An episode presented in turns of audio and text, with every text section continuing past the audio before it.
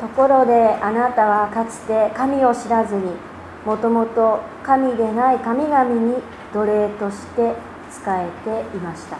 本日の御言葉の冒頭にある言葉であります。これを読んだ時私はこの御言葉が主が自分に語ってくださった言葉として私事の言葉として一体どのような意味があるのだろうと思い巡らせておりました。私自身がこれまで奴隷となってきたものは一体何だったんだろう。皆様がこれまで奴隷として仕えてきたものは一体何でありましたでしょうか。奴隷となるということは何かに支配をされるということです。少しこのガラテヤの教会ガラテヤ地方の人々というのがどのような人たちであったかを説明したいと思います。ガラテヤの教会の人々というのはもともと違法人でありました。違法人というのはユダヤ人ではない人たちのことです。そんな彼らにパウロが伝道をしていった。その結果ガラテヤの諸教会が誕生していったわけです。ユダヤ人というのは私たちが持っているこの聖書の旧約聖書。それを聖書と呼んでいましたがそこに示されている唯一の神を信じる人々。違法人はさまざまな神を信じている人たちだったとこの冒頭の言葉からわかるでしょう。あるいはもしかしたら神を信じないという人もいたかもしれません。けれども多くの人はギリシャの神々などさまざまな神と呼ばれる存在を信じていたわけです。彼らは神々を信じていました。しかしパウロから見れば神を知らなかったわけです。あなたはあなた方はかつて神を知らずと冒頭で言われているように彼らはいろんな神々を知りいろんな神々への信仰に支配され翻弄され奴隷となっていました。けれども本当の神については知らないのです。少なくともパウロにはそのように見えていました。それは私たちが生きる今日の日本の状況と似ているかもしれません。日本にもさまざまな古くからある神々がいます。物や動物自然に神々が宿るそのような信仰です。あるいは先祖を祀る祖霊崇拝ご先祖様を崇めるそのような信仰。それもあるでしょう。そのような意味でこの日本というのは神々に守られた神々によって生み出された国神々に取り囲まれている国そのように言うこともできるでしょう。けれどもパウロがもしこの日本にやってきたとするならばやっぱりパウロはあなたたちは神を知らないと言うでしょう。パウロはここであなたたちは神々を信じているというふうには言わずに神に奴隷として仕えていると言います。それは神々を信じる者たちが神々によって生かされているのではなくて神々に支配されその力に引きずり回されその存在を恐れていたということです。つまり神々と人々との関係というのは恐怖の関係なのです。そこに愛はありません。けれども私たち信仰者私たちと神様との関係というのはそれとは全く違います。9節においてしかし今は神を知っている。いやむしろ神から知られているとあるように神様を本当の神様を知る者は神様に知られている存在なのです。神様は私たち信じる者を知っていてくださるお方です。それはここにいらっしゃる信仰者のお一人お一人ならば皆さんならばよくよく理解できることでありましょう。神様を知るということはただその存在を知る認める理解をするということだけにとどまりません。神様を知るということは神様が私たちを知っていてくださるということを知ることです。その通り確かに。神様は私たちが神様を知っている以上に私たちのことを知っていてくださいます。それは決して一方通行ではなくて神様と人とが愛知り合うそのような双方向の関係性であります。神様と人との関係が双方向の関係であるならばそこに生まれてくるのは一方的な支配ではなく愛です。神様が人を愛してくださり人は自分が神様に愛された存在であるということを知ってそして神様を愛していくものとなっていく。けれどもガラテヤの教会の人たちはどうもこの時その愛の関係性というのが消え切ってしまっていたようです。そしてガラテヤの教会を生み出した伝道者パウロとの関係にも亀裂が生じていたようです。私たちはこのガラテヤの信徒への手紙をずっと順に読んでまいりま読んできました。ここまでパウロは順序立てて救いの福音福音について説明をしてきました。それがどうしてそのような、まあ、説明説明だった内容になってしまっているといるかというとそれは福音から外れてしまったガラテヤの教会が再び信仰を取り戻すためにパウロがこの手紙を通して彼らに説得を試みているからです。そのためにあなたがかつて熱心に信じていた福音の真理が何であったかということを理論立てて説明をする必要があったのでした。この直前の箇所までも私たちはそのようなことを読んでまいりました。人がただ信仰によってのみ救われるのだということ。そして神の御子キリストを信じる信仰によって私たちも神の子とされるのだと。いうことあるいは神の子となった私たちは神様の御国の相続人であるのだということ。そのことが説明をされているわけです。これはキリスト教の核心となる大事な事柄の説明です。ですから私たちはこのような箇所を読んだ時ついついそこからメッセージというよりはキリスト教の教理を読み取りがちかもしれません。パウロは他にもたくさんの手紙を記しましたが例えばローマの信徒への手紙。これはキリスト教の教理を説明する側面があります。確かにパウロがいろいろと手紙の中で説明をしてきたことから教理を読み取っていく。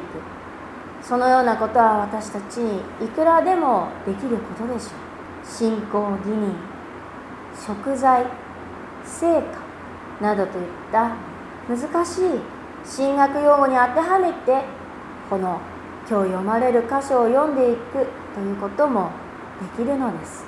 けれども私たちがまず大前提として考えなければいけないこと。それはこれが手紙であるということです。手紙であるということは書いた人がいるということです。そして書き送った相手がいるということ。ですからそこには必ず書いた人の思いが込められているのですパウロは本日の箇所でガラテヤの人々に対して特に個人的な感情を込めて語っている。そのような箇所であります。それが特に今日読まれた御言葉の締めくくり20節を読むとよくよくわかるでしょう。そこにはこのような言葉があります。できることなら私は今あなた方のもとに居合わせ語調を変えて話したい。あなた方のことで途方に触れているからです。今すぐにでも行って語調を変えて強い語調かもしれません。語気を強めて言いたいんだ。けれどもそれができない。だから私はどうしていいか分からずに途方に暮れてしまっている。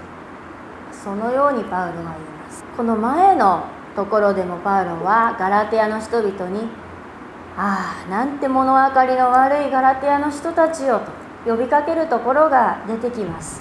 嘆きの言葉です。それほどまでにガラテヤの人たちはキリストの福音を分かっていなかった。どれほどキリストによる救いを語っていたとしても十字架の福音を説得して説明していたとしても彼らが神様のもとへ戻ってこない。神様に対する愛が冷えてそのような現実があったのです。その様子をパウロは嘆いて悲しんで途方に暮れているのです。この時ガラテヤの人たちは一度一度は神々への信仰を捨てて誠の神主イエス・キリストを信じました。救われたものとされました。けれどもだんだん誠の神以外のものを信じる生活へと引き戻されてしまっていたのです。人々が神様から離れた結果行った先というのは無力で頼りにならない支配する書類のもとでありました。人々が無力で頼りにならない支配をする書類の奴隷になろうとしている。自らなろうとしている。これは裏を返して申し上げるならば主イエス・キリストの父なる神様こそ無力で頼りにならない支配をしてくる書類の対岸にある。力ある全能の支配者だということです。そして誠の神様を信じる人々は奴隷ではなくて自由な身分なんだということです。10節にはこのように出てきます。このような言葉が出てきます。あなた方はいろんないろいろな日月時節年などを守っています。これは当時のユダヤの暦のことです。ここでいよいよ問題の原因が明らかになってきました。それはやはり立法主義。ということでありました。ガラテヤの人々はこの時どうも立法で定められた暦を遵守することを大事にしていた。そのことによって福音が見失われていた状態だったということが分かります。パウロはこれまで幾度となく信仰が大事なのかそれとも立法も大事にすべきなのかそのような戦いの矢面に立って戦ってきました。その度にパウロは繰り返し繰り返し主イエス・キリストによって人は立法からもはや解放されているのだと語ってきたわけです。ただキリストを信じる信仰によって私たちは救われるのだ義とされるのだと語ってきたわけです。けれどもガラテアの教会の人たち。そこにはびこっている立法主義の問題は根深いものでありました。17節にはこのようにあります。あの者たちがあなたたちに対して熱心になるのはこのことから立法主義に引き寄せて教会内を混乱させる人たちがいたのだということがわかるでしょう。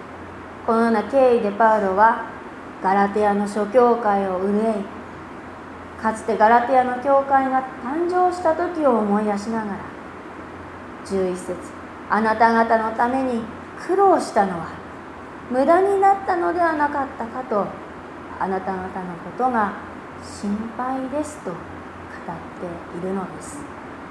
12節には私もあなた方のようになったのですからあなた方も私のようになってください。このように書かれています。これは単に私の真似をしなさいと言っているわけではありません。私のように神様を知ってほしい。知りなさい。そして神様によって私たちが知られているということを改めて心に留めなさいと言っているのです。パウロは何よりもガラテヤの教会の人たちが神様との愛の交わりの中に再び戻ってくることを願っていました。兄弟たちお願いしますというほどに願っていました。かつてパウロがガラテヤ地方を訪れた時この人々はパウロを歓迎して受け入れました。それが使徒原稿録を使徒原稿録を読んでいきますとそこに記録されているパウロのどの宣教旅行の最中であったのかそれにはいろんな検証があると思います。それはここでは詳しく触れません。パウロは3度伝道旅行に出てローマ帝国に広くキリストの福音を述べ伝えていきました。どれも困難な道のりでありました。特にこのガラテヤ地方にやってきた時13節によるとパウロは病を得ていたようです。体が弱くなったことがきっかけであなた方に福音を告げ知らせました。このようにあることからパウロがガラテヤ地方を訪れたのは病の療養であった。あるいは病によって当初計画していたルートを変更せざるを得なくなってなったのか。そのようなさまざまなことが考えられるわけです。いずれにせよガラテヤ地方の訪問というのはおそらくパウロにとっては計画外の出来事であったと思われます。その時パウロがどのような病を患っていたのかは分かりません。けれども15節を読みますとガラテヤの人たちがパウロに対してできることなら自分の目をえぐり出して私に与えようとした。このようにあることからおそらく目の病であったのでしょう。14節において私の身にはあなた方にとって試練ともなるようなことがあったのにと記されていることからパウロが患っていたのは当時特に意味嫌われるような病であったということが推察できます。そのような病誰も関わりたくないような病を患っていた。そのパウロを受け入れるということはガラテヤの人々にとっては不利益でしかない。そのようなことでありました。けれども彼らはパウロを受け入れていったわけです。パウロを避けるどころかむしろ神の使いとして手厚く受け入れていったのでした。パウロはおそらくこの手紙を今この箇所を書きながらその時のことを頭に思い浮かべていたに違いありません。ガラテヤの教会の人たちにあの時のあの頃の信仰共同体の姿に立ち返っていってほしい。あの時一人一人がキリストの福音に触れて救われていったその信仰を取り戻していってほしい。かつて自分とガラテヤの教会との関係性かつての自分とガラテヤの教会との関係性を取り戻していきたい。あああの時は良かった。あの思い出あの時に戻りたい。そのような人情論では決してありません。神様から離れて神様との関係が失われて失われてしまった。愛の関係が断たれてしまった。けれどもそのところに再び戻っていってほしい。そのような切なる願いがここに記されているのです。パウロは今再びガラテヤの教会のうちにキリストが形作られることを願っています。一人一人のうちにキリストが形作られそしてキリストによって教会が一つとなりキリストの体なる教会がなっていくそのことを願っています。キリストが一人一人のうちに形作られるというのはどういうことでしょうか？それはキリストと私たちが一致をするということです。キリストと私たちがぴったりと一体となるということです。そしてもう何者によっても引き離されない。それほどまでに強く結び合わされるということです。そのためにパウロは私の子供たちと呼びかけながらもう一度あなた方を産もうと苦しんでいますと記します。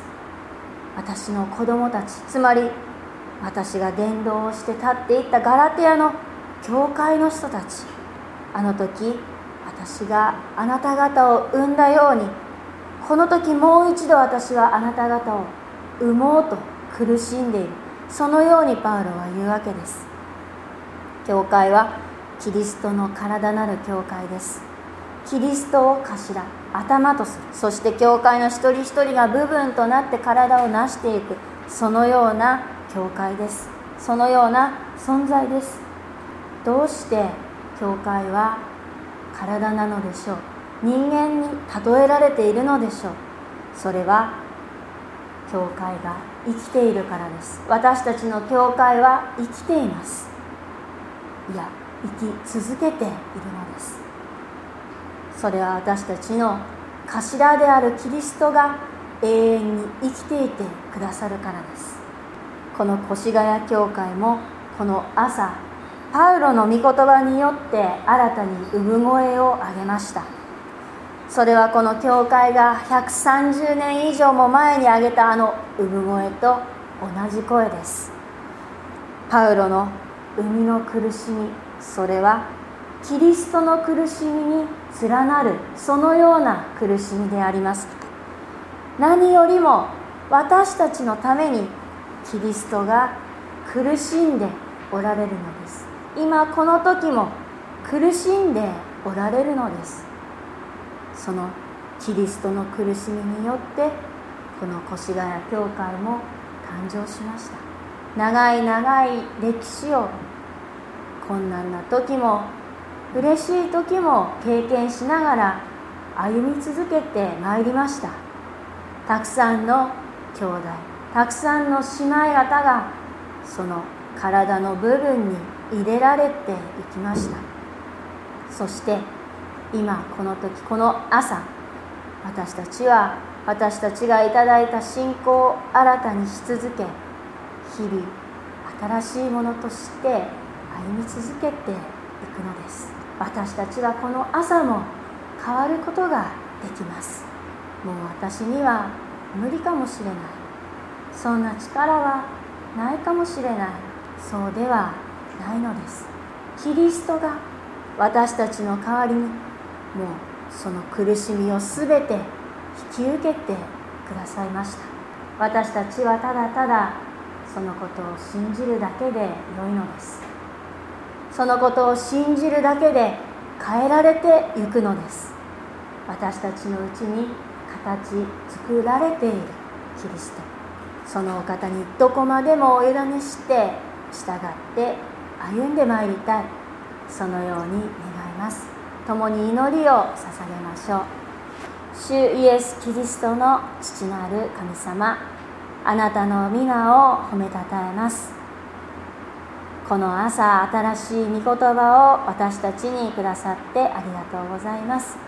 この1週間思い返すならばどんなにあなたの見前で罪深くあなたの福音から外れもしかしたら立法のようなものに縛られさまざまなこの世の諸悪に奴隷として翻弄され支配をされてきたものでありました。私たちもガラテヤの教会の人たちと同じような罪あるものであります。あなたの福音から外れパウロに呆れてしまっ呆れてしまわれるようなものであるかもしれません。けれども主よ私たちはあなたを知っています。あなたに知られている。あなたに愛されているということを知っています。どうか私たちがあなたに愛されたものとしてあなたの御子イエス様を私たちの群れのうちにお迎えし私たち一人一人のうちにしっかりとキリストの形を刻み歩んでいくものとさせてください。この1週間私たちは本当に辛い思いをしながらアップアップな思いをしながらも歩んできたところもあったかもしれません。けれどもこうしてあなたによってこの教会が建てられ福音が語り続けられていることを感謝いたします。どうか私たちが礼拝を捧げる教会としてあなたの御子イエス・キリストを頭として歩んでいくことができますように。連なる体の部分である私たち一人一人を誠の礼拝者として豊かに導いてください。思いがありながらもここに集うことがかなわないお一人お一人を覚えます。主よあなたがそのお一人お一人を覚えていてくださいます。どうかその方がその方々が御言葉によってこの朝も慰められまた新たにされていきますように。すべてのことをあなたにお委ねいたします。この祈り主イエス・キリストの皆によって見舞いにお捧げいたします。